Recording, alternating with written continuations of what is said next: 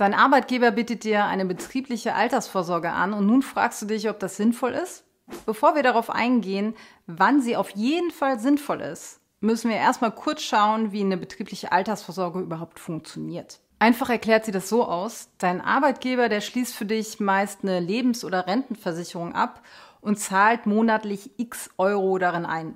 Du kannst dann den Betrag aufstocken, indem du auf Gehalt verzichtest und selbst was hinzuschießt. Was daran charmant ist, was du selbst einzahlst, das gibst du direkt von deinem Bruttolohn ab, ohne dass du also dein bereits versteuertes Nettoeinkommen investieren musst.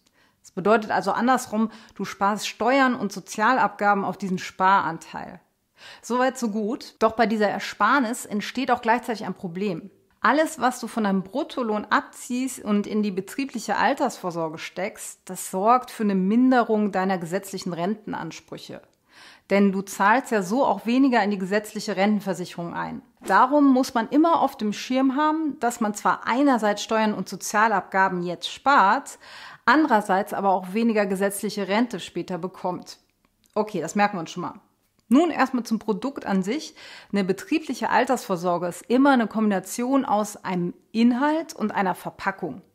Der Inhalt, der ist das, worin der Versicherer selbst anlegt, also zum Beispiel risikoarme Anleihen. Die Versicherung selbst, das ist die Verpackung, in der die Anlage steckt. Und das Problem ist, solche Verpackungen, die sind eigentlich immer renditeschädlich, weil einerseits kosten die Geld, da man ja eine Versicherung auch bezahlen muss.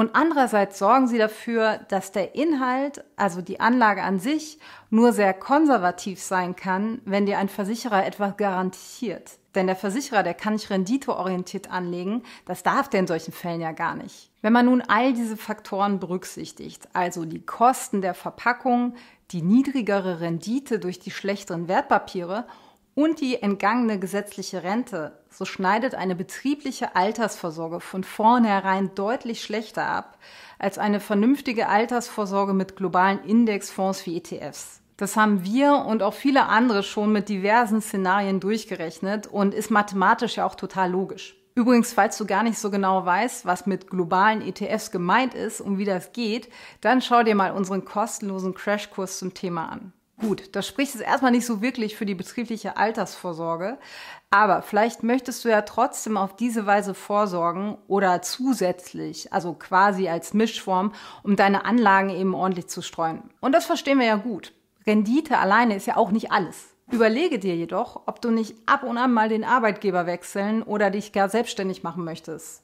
Denn eine solche Veränderung, die führt mit großer Wahrscheinlichkeit zu gravierenden finanziellen Nachteilen in der betrieblichen Altersvorsorge. Sollte dein neuer Arbeitgeber deinen Vertrag nicht übernehmen, was leider der absolute Normalfall ist, oder sollst du dich selbstständig machen, dann kannst du natürlich selbst weiterhin in deine alte betriebliche Altersvorsorge einzahlen, aber schön von deinem bereits versteuerten Nettoeinkommen. Die Steuer- und Abgabenvorteile sowie der Arbeitgeberzuschuss, die entfallen dann.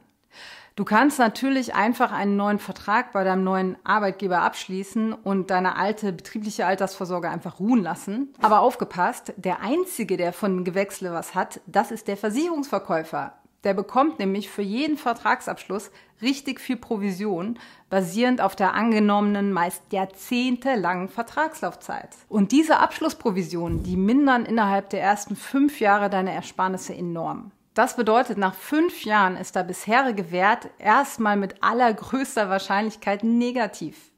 Wechselst du nun den Arbeitgeber, dann kannst du wieder Provision auf den neuen Vertrag zahlen. Naja, bei dem heutzutage normalen Arbeitgeberhopping ist das also eine ganz schlechte Idee. Überträgst du hingegen dein bereits angespartes Kapital in einen neuen Vertrag, den dein neuer Arbeitgeber anbietet, dann können Übertragungskosten entstehen. Und ziemlich wahrscheinlich sind die neuen Konditionen schlechter als die bisherigen, weil du älter geworden bist und so weiter. Ob dein neuer Arbeitgeber einen gleichen oder besseren Zuschuss als dein Alter gewährt, ist auch fraglich. Tja, also eigentlich bleiben nur zwei sinnvolle Szenarien, wo sich die betriebliche Altersvorsorge erstmal lohnen kann.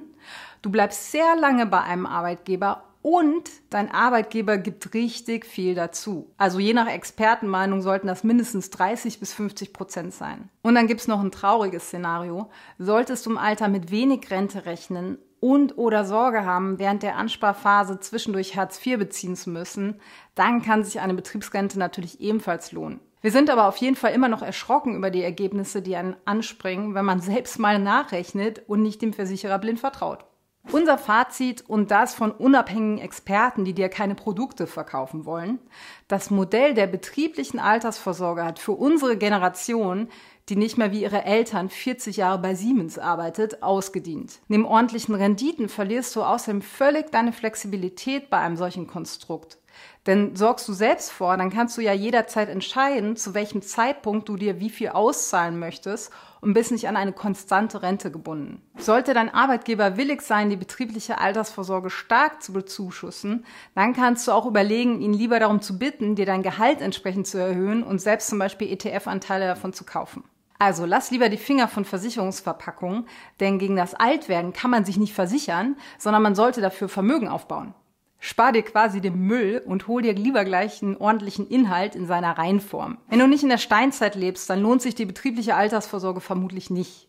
Arbeitgeberwechsel sorgen also für massive Nachteile und der Einzige, der dann was von einer betrieblichen Altersvorsorge hat, ist der Versicherer und für dich wird die ganze Nummer so zum Verlustgeschäft. In einem Fall lohnt sich die betriebliche Altersvorsorge jedoch immer, wenn dein Arbeitgeber alles zahlt.